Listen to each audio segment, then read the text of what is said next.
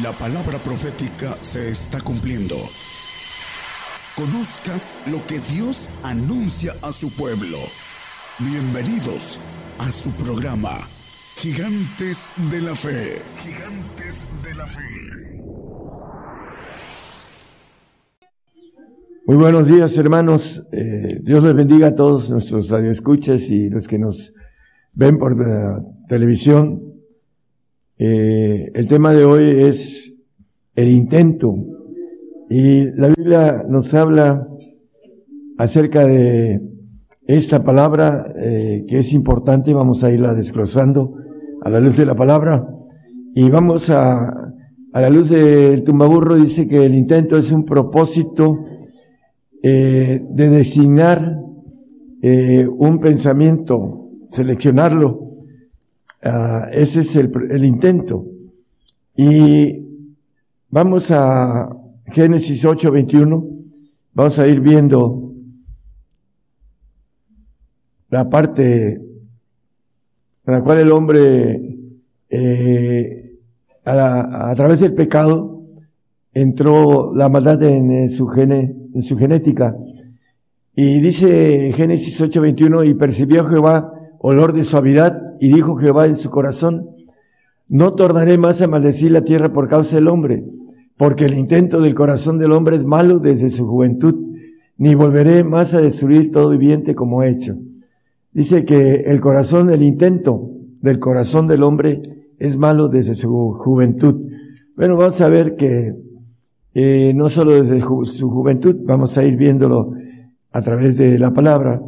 Jeremías 17.9 es un texto conocido. Dice, engañoso es el corazón más que todas las cosas y perverso. ¿Quién lo conocerá? Bueno, vamos a ir viendo los versículos que tienen que ver con nuestra naturaleza, que tiene un intento el diablo a través de eh, haber eh, hecho pecar al hombre, a nuestros padres, y el punto importante de todo esto es la destrucción de nuestra, nuestras almas. Por eso dice que anda viendo como, como león rugiente viendo a quién devorar, dice el apóstol Pedro. Vamos a 1 Juan 5, 19. Vamos a ir viendo textos y después vamos a, a ir relacionando todo esto de los, el intento del corazón eh, del hombre a través de su genética que tiene maldad porque el diablo entró en eh, esa puerta que abrió de desobediencia a nuestros padres. Dice que eh, entró el pecado por un hombre y, así pasó a todos los hombres. El, el, pecado dice que todos pecamos, dice la Biblia. Bueno, sabemos que somos de Dios y todo el mundo está puesto en maldad. Todo el mundo está puesto en maldad. Vamos a ver también quiénes son los del mundo y que están puestos en maldad. Vamos a Romanos 11:32. También aquí nos dice que estamos puestos en incredulidad todos, porque Dios encerró a todos en incredulidad para tener misericordia de todos. Vamos a, ir eh, analizando todo eso, hermanos, porque el intento del corazón es engañoso y perverso, el corazón del hombre, desde su juventud. Y vamos a ver el Salmo 51, 5 que no solo desde su juventud. He aquí, en maldad he sido formado y en pecado me concibió mi madre. Desde el nacimiento somos concebidos en pecado, así lo dice aquí el salmista que vamos a leer un texto que la palabra le llama perfecto. Y aquí dice que ha nacido concebido en pecado y ha sido formado en maldad. Es lo que quiere decir este texto. Entonces, vamos a seguir viendo todo lo que nos dice la palabra para cómo podemos cambiar el intento que nos maneja el apóstol Pablo en, Romanos, perdón, 7:21. Así que queriendo yo hacer el bien, hay esta ley, que el mal está en mí. El apóstol que en Filipenses 3.15 no lo ponga nada más como referencia. Eh, dice todos los que somos perfectos. Este es otro ejemplo de un hombre perfecto y dice que hay esa ley, que el mal está en mí. Entonces, eh, la importancia de entender que tenemos, ah, por un lado, la maldad en nuestro gen, en nuestro corazón, en la parte interior, lo que es la genética, y toda la nemética que nos rodea, que es el entorno donde nos movemos, eh, la cultura que tenemos a través de medio donde nacemos. Entonces todo esto tiene que ver con el maligno, porque el maligno quiere destruirnos porque él va a ser destruido. Y vamos a, a la luz de la Biblia, cómo podemos el intento que Dios habla, porque hay un intento de Dios que tiene que ser un propósito. Por eso al principio dije que eh, el intento es un propósito de designación. Designamos ir a lo bueno o nos quedamos en esa parte de nuestro ser que está maleada y que nos lleva a la muerte porque dice que la carne, en la carne eh, maneja el apóstol que el carnal al final de cuentas eh, termina con su vida en el, en el punto de Romanos 8, que maneja el 5, 6, 7, donde dice sobre la, la carne, dice que los que viven conforme a la carne, de, las cosas que son de la carne se ocupan. Pero en el 6 dice que la intención de la carne es muerte. Entonces, eh, la importancia de la intención Aquí la carne, la intención es que tengamos una muerte no solo física al polvo, sino una muerte segunda en los cielos. Y lo vamos a ver rápidamente también porque esa es la intención de la carne. ¿Cómo podemos empezar a intentar vencer esa intención del maligno dentro y fuera de nosotros? Bueno, Vamos a Hebreos 4:12. Ahí vamos a empezar el camino en el cual podemos ir amarrando, ir deteniendo, ir sujetando a la carne para que tengamos lo que los hombres como David, el rey David y el apóstol Pablo nos maneja la Biblia perfectos, también Abraham, etcétera. Dice aquí la palabra porque la palabra de Dios es viva y eficaz y más penetrante que toda espada de dos filos, y que alcanzas a partir el alma y aún el espíritu y las coyunturas y tuétanos, y discierne los pensamientos y las intenciones del corazón, engañoso y perverso. Discierne la palabra de Dios, los pensamientos y las intenciones del corazón, para entender el propósito de tomar los pensamientos que vienen de Dios que dice mis pensamientos no son vuestros pensamientos, ni mis caminos son vuestros caminos, los pensamientos de Dios eh, son más altos que los cielos, dice la palabra. Entonces, aquí nos dice que las discierne los pensamientos, el propósito maligno de nuestro enemigo y las intenciones que tiene. Estamos hablando de, aquí la palabra nos maneja con claridad que es importante que podamos leer la palabra de Dios en el Salmo 1, 1 y 2. El salmista nos dice, Bienaventurado el varón que no anduvo en consejo de malos, los carnales, los que no son espirituales, ni estuvo en camino de pecadores, ni en silla de escarnecedores se ha sentado. Antes en la ley de Jehová está su delicia, y su ley medita de día y de noche. Bueno, bienaventurado el que toma la palabra y la lee y la medita de día y de noche y que está ahí su delicia. ¿Por qué? Porque dice que eh, el intento de la palabra es escudriñar los pensamientos y la intención del corazón. Entonces nos filtramos a través de la palabra, filtramos la maldad y podemos discernir lo que nos conviene para que podamos ir a avanzando en sujeción de nuestra ah, naturaleza maligna. Romanos 8, 26 y 27 nos habla también algo importante. Asimismo también el Espíritu ayuda a nuestra flaqueza. Está hablando del Espíritu Santo, porque hemos de pedir como conviene y no lo sabemos, sino que el mismo Espíritu pide por nosotros con gemidos indecibles, en lenguas. El 27, por favor. Mas el que escudriña los corazones, ese corazón malo, engañoso, perverso, sabe cuál es el intento del Espíritu. El Espíritu Santo. ¿Cuál es el intento del Espíritu Santo? Bueno, aquí lo dice, porque conforme a la voluntad de Dios, demanda por nuestra santificación, por los santos. Porque esa es la voluntad de Dios, dice en primera de Tesalonicenses 4.3, no lo ponga. El Espíritu, el intento del Espíritu es que seamos eternos a través de esa intención de orar en lenguas para que podamos ser llevados al Señor.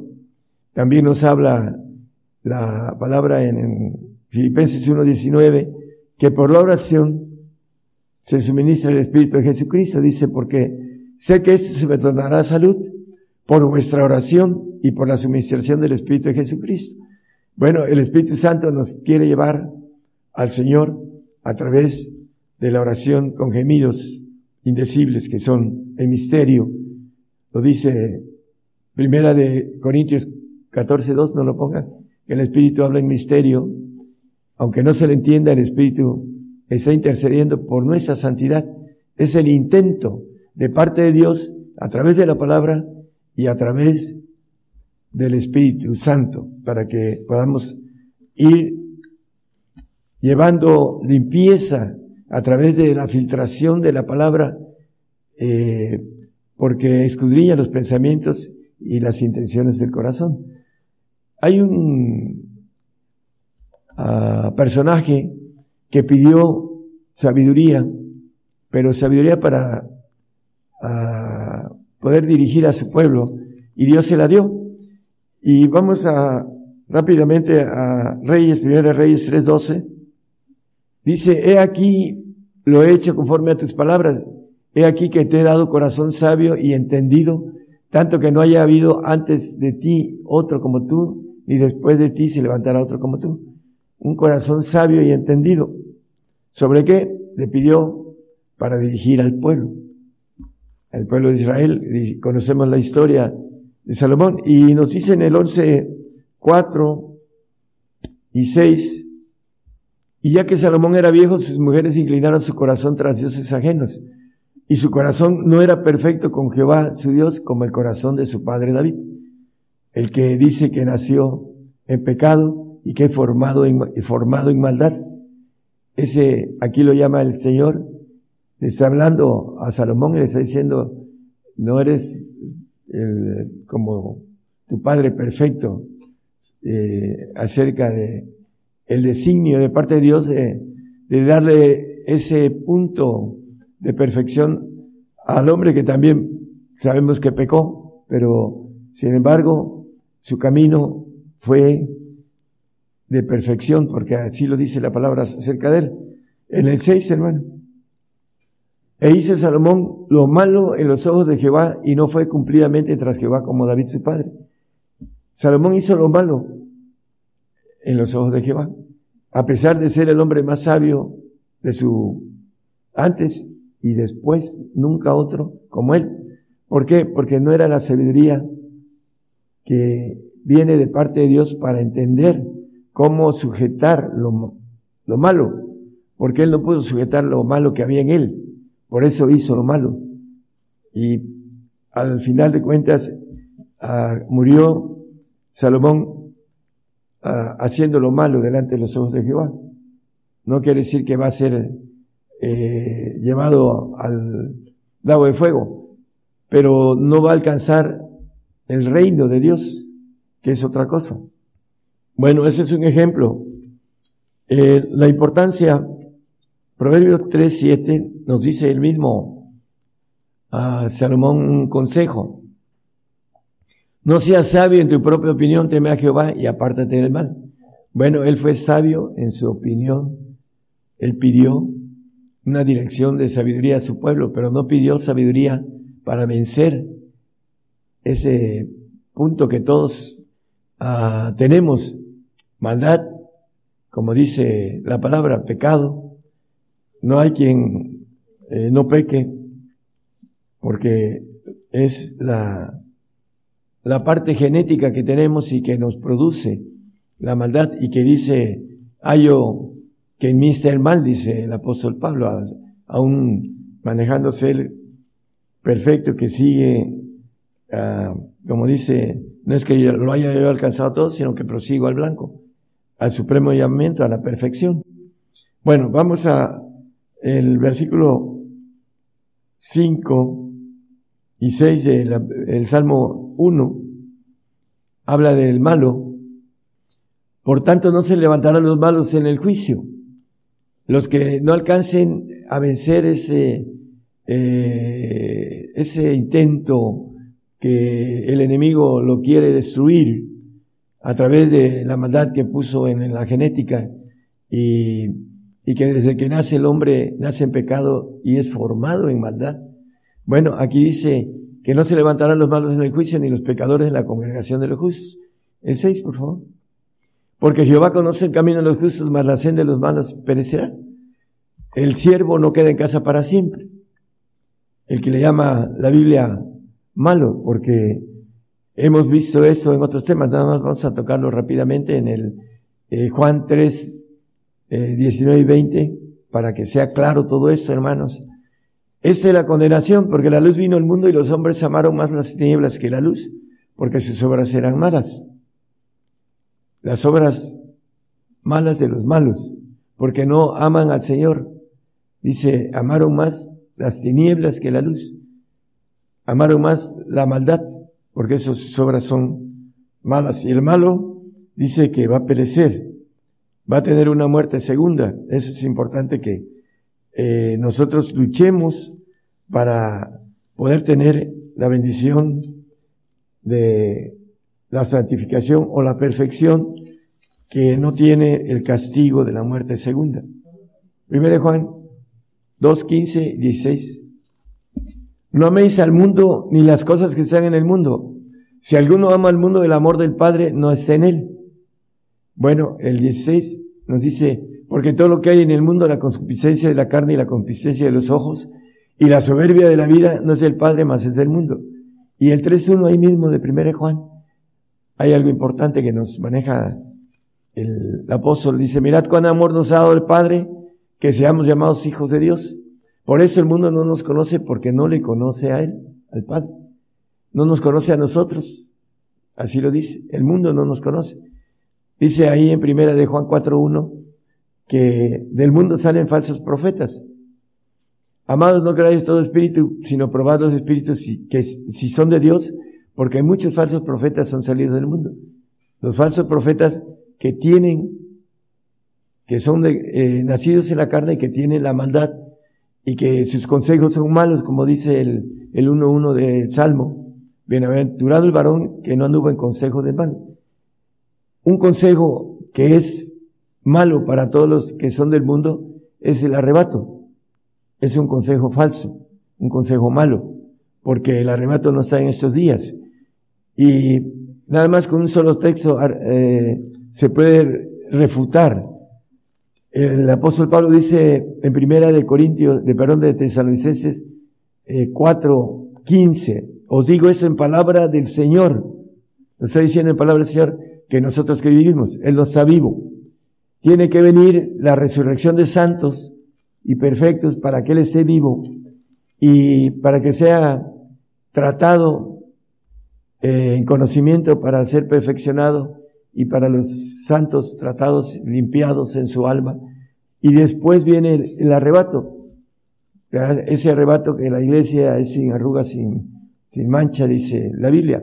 Entonces, el, el punto importante, hermanos, es el consejo malo de los falsos profetas que son del mundo que no tienen eh, la verdad, porque la verdad dice, os libertará.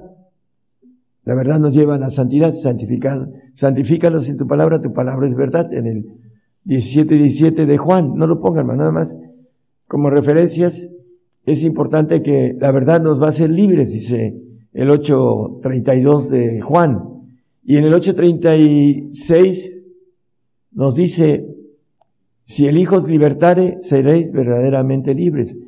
Cuando el Señor nos lleva al Padre, para que nosotros conozcamos al Padre. El mundo no lo conoce. Por eso no nos conoce a nosotros. Y hay gente que lo que nosotros predicamos es herejía. Pero ellos dice que el mundo los oye en el 4 primera de Juan 4, 5. Se va atrás de ellos, dice. Los que son del mundo. Ellos son del mundo, por eso hablan del mundo y el mundo los oye. Hablando de la oferta de irnos sin morir. Y la Biblia nos habla de, en el 8, perdón, en el 6, 7 de Romanos, nos dice, porque el que es muerto justificado es el pecado. Bueno, para ser justificado tenemos que morir, porque algunos antes de la muerte pueden negar al Señor, como ahora cuando que viene la apostasía y que se les está dando la cuestión de la vacuna como algo bueno para ah, ser sanado, es eh, a través de la maldad que hay en ellos y que el diablo los usa, eh, están mintiéndole al, al pueblo que cree en la carne y que son del mundo y que el mundo los escucha. Por eso hay líderes ahorita que están manejando que se pongan la vacuna. Y eso es eh, un pecado de muerte. En el, en el Edén, el diablo entró en, el, en el gen del hombre y lo ensució de maldad, de pecado. Y tenemos que, a través del intento de la palabra, el intento de la oración, el intento de lo que maneja el Espíritu Santo, este, de llevarnos a la santidad, para no tener esa sentencia de muerte segunda, eh, tenemos que tomar el propósito de ser santos mínimo para poder después buscar la perfección. Ese es el, paso eh, a través de el camino que el Señor nos ha dejado de padecimiento y que el hombre no quiere padecer porque eh, la carne no quiere entrar en, en la locura de la cruz, que es el padecimiento. Bueno, seguimos ah, hablando de Proverbios 28.5. Los hombres malos no entienden el juicio. Los hombres cristianos, carnales, que tienen toda la, la naturaleza, todo lo tenemos, pero unos vamos tratando de, eh, como dice la Biblia, el que esté limpio, límpiese más, el que sea justo, justifíquese más, y el que esté sucio, pues ensúciese más, dice también. Bueno, aquí nos habla de los hombres malos no entienden el juicio, y el juicio comienza por la casa de Dios, dice primera de Pedro 4:17. Entonces, los hombres malos no son casa de Dios, porque el juicio comienza por la casa de Dios. Como ellos no entienden el juicio, pues no, no pertenecen a la casa de Dios. Dice, si primero comienza por nosotros, el apóstol Pedro, ¿qué será el fin de aquellos que no obedecen el Evangelio de Dios? Bueno, vamos a ver también eh, el Salmo 50, 16 y 17 también nos habla que el malo echa atrás las palabras de Dios, hablando del castigo. Dice, pero el malo dijo Dios, ¿qué tienes tú que narrar mis leyes y que tomar mi pacto en tu boca? Pues tú, que tú aborreces el castigo y echas a tu espalda mis palabras. Que no vamos a padecer, que no vamos a entrar en persecución a través de la grande tribulación para que podamos estar, como dice eh, Apocalipsis 7, 14, 15, hablando de la grande tribulación. Dice, estos han venido de la grande tribulación y en el 15 dice, por esto están delante del trono de, Dios en el reino. ¿Por qué? Porque ellos no entienden, volvemos a, al Salmo 50, gracias hermano, no entienden eh, o no quieren padecer por el Señor porque no han hecho el intento de poder, el intento es tomar el propósito de Dios, que es santificación y perfección. Ese es el, el propósito mayor, es la perfección. Y no quieren tomar ese intento de, de como manejé al principio, la palabra al tumbaburro dice propósito de designación y se conforman con eh, creer en Jesucristo y ser salvos, pero al final no se van a salvar de la muerte segunda. Por eso es importante entender que el hombre malo dice que va a perecer. El texto que leímos en el primero, en el primer eh, capítulo de Salmos, el Salmo 1, 6, que el, el, hombre malo va a perecer. Aquí este nos dice que, aborrece el castigo. Y la palabra en Apocalipsis 3, 19 nos dice que el castigo es amor. Yo reprendo y castigo a todos los que amo. Entonces aborrece el amor de Dios, porque la carne no se sujeta a la ley de Dios, ni tampoco puede. Entonces, aunque diga que lo ama, aunque le diga papito, porque hay muchos que dicen papito lindo y papito es, no lo, no lo quieren en el espíritu. Y el amor, el amor de, de la carne, pues los va a llevar a una muerte segunda después en los cielos, cuando estén un tiempo en el paraíso, que es su premio. Salmo 13, 3 y 4, por favor, del Salmo 13, 3 y 4, por favor. Aquí eh, el salmista dice, mire, mira, óyeme Jehová Dios mío, alumbra mis ojos, los ojos del Espíritu, porque no duerme en muerte, porque no diga mi enemigo vencilo, mis enemigos se alegrarán si yo resbalare. Bueno, el enemigo es eh, el diablo que anda viendo a quién devorar, como dice el apóstol Pedro, y vence a aquellos que duermen en muerte, son los que van a atravesar el tiempo, los que duermen en Cristo en el milenio, que son los vencidos, que son los salvos, a después van a resucitar en, bueno, el Espíritu se va a ir al trono blanco y se les va a dar un, un premio en un paraíso y van a estar ahí con un cuerpo eh, que no van a poder salir del paraíso. Y al final, como el paraíso no es eterno, tampoco ellos son eternos cuando el paraíso sea destruido, todos, aun los que mueran antes, por cuestiones de premios, eh, al final todos van a morir, los, los salvos. Y volviendo aquí, el salmista dice que no duerma en muerte, son los que van a dormir en muerte eternamente y para siempre, porque al final van a tener, eh, van a desaparecer, como lo maneja la Biblia acerca del diablo, de, sus ángeles, sus uh, demonios y todos aquellos que pactaron con él.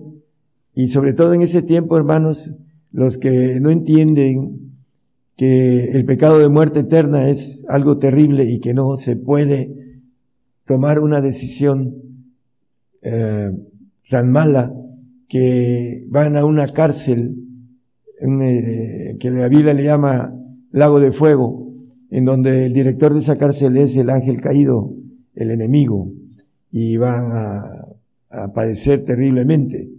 Por eso, en esos tiempos, hermanos, en donde tenemos que tomar la decisión correcta, el intento, el propósito de tomar a través de lo que Dios nos da, la palabra, la oración en lenguas, para poder ir venciendo nuestra naturaleza de muerte, que lo dice, la maneja la, Biblia, los textos que hemos tomado desde Génesis hasta, perdón, hasta Apocalipsis, eh, porque el intento del corazón del hombre es malo desde su juventud.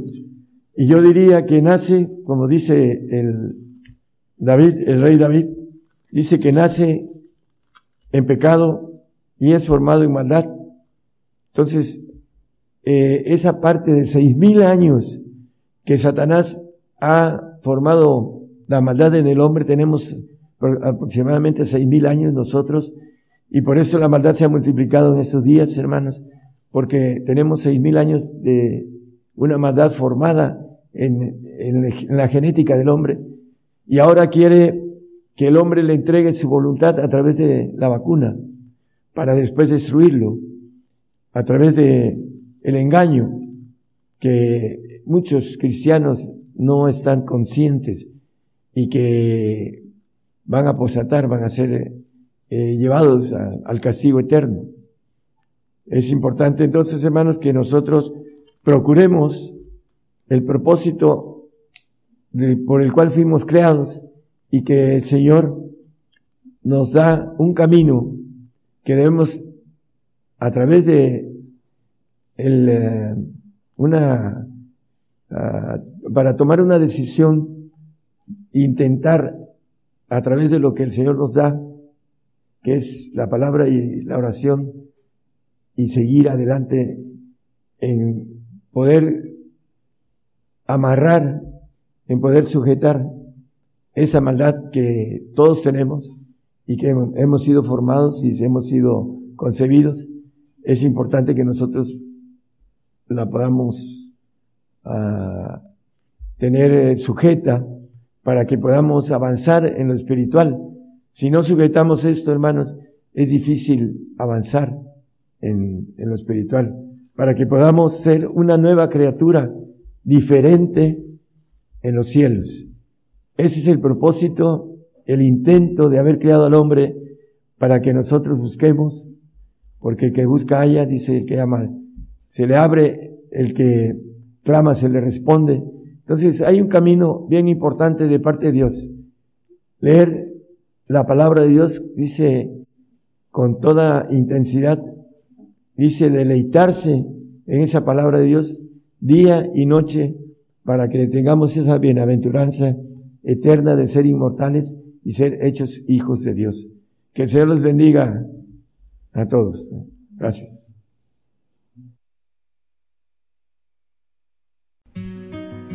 Por el día de hoy hemos conocido más de la palabra profética más permanente que alumbra como una antorcha en un lugar oscuro hasta que el día esclarezca y el lucero de la mañana salga en vuestros corazones. Esta ha sido una producción especial de Gigantes de la Fe.